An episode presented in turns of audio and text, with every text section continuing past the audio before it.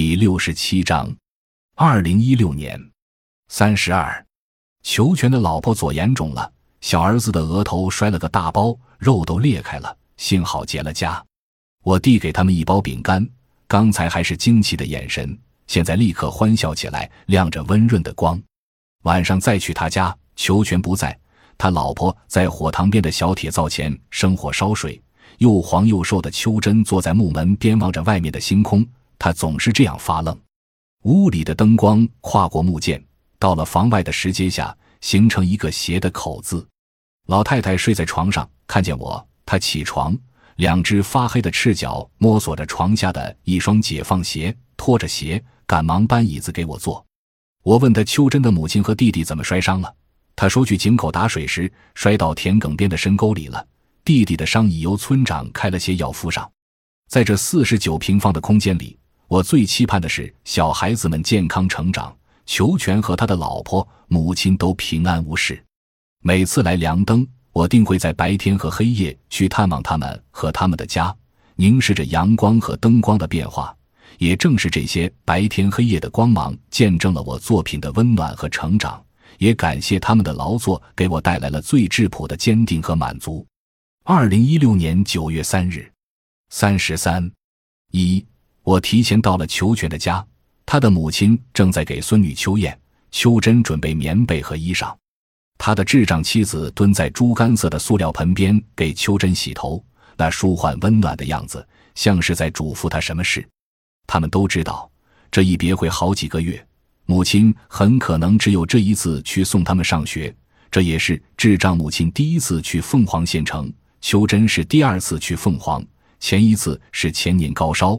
半夜从梁登到县城人民医院，秋燕的头发刚洗过，穿着整洁，跟弟弟梁伟在门槛边耍。显然，他们一家非常重视这件大事情。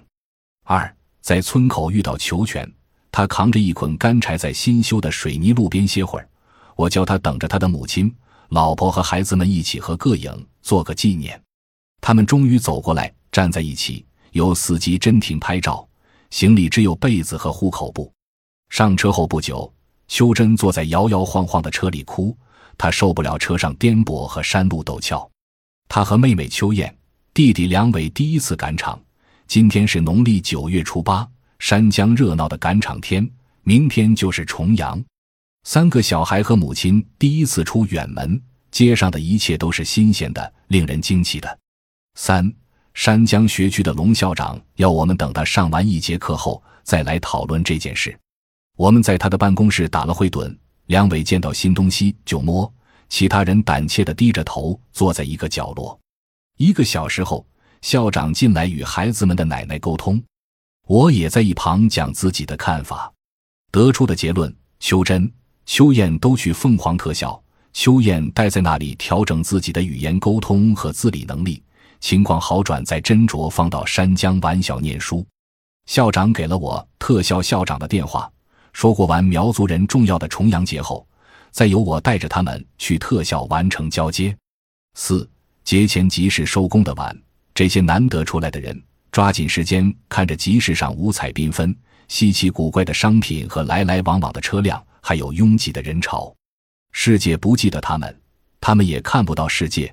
他们只记得自己的家和回家的那条石板路，那里存放着他们自己的话语和欢乐。我们找到一家饭馆，点了一个鸭子火锅，还有牛肉炒野山椒、猪肉芹菜、青菜等，算是提前过重阳了。五，我们包的车到凉灯时，天完全黑了。前几天的月牙变成小半圆，周围有亮丽的星云。智障母亲带着三个孩子先走，奶奶仍背着被子走在后面。车灯照着他们的背，我见到了辛酸和苦楚带来的微弱力量。我扛着自己的行李和一箱矿泉水走向希望小学。最近一段时间在这里落脚，开始写写画画。二零一六年十月八日，三十四，秋燕、秋珍在特校住了一个多星期，也回到了凉灯。他们的奶奶无法安心陪在学校，家里的猪、牛、鸡还有农活令奶奶惦记。二十三日早上到他家里布展挂画，两姊妹如平常一样待在火塘边，每人手上拿着一副碗筷，冲着我发愣，眼里含着失落。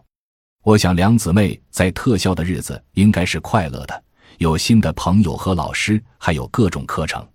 我害怕他们长大后会同她的母亲一样，过早的嫁给残障人生子度日，含辛茹苦的去围绕柴米油盐，在狭小的屋里苟延半生。我看着秋珍从灶沿边的一只碗里舀了半勺红辣子，又坐到火塘边。我站在灶肚前挂了一张风景画，等不了多久。就会有朋友们来看展。奶奶从木米柜里舀出一碗米送给我，说是好吃的新米，真的很对不住你。我明白她说的是两个孙女读书的事。的确，这几年我得到了她家里人的信任。为了秋燕、秋真的事，我求了好些人，刚有起色。我甚至沉浸在姐妹俩寒假回乡，穿着干净的衣裳，智障母亲在村口接女儿的景象中。可这位奶奶却又选择不读了。我知道他的心里有放不下整个家里的极度自卑，他只想着有这些田地勤劳耕作，便可以度日和繁衍子嗣，一切就知足了。他相信所有的悲喜都是命，他认命。我望着他那只粗糙的手握住一木勺新米，谢绝了他。看来今年是丰收了。他失望地转过身，忙别的事去了。我拎着一张小油画，准备挂在他的堂壁前。上面画的是他家在村口的一垄水田。二零一六年十二月十七日。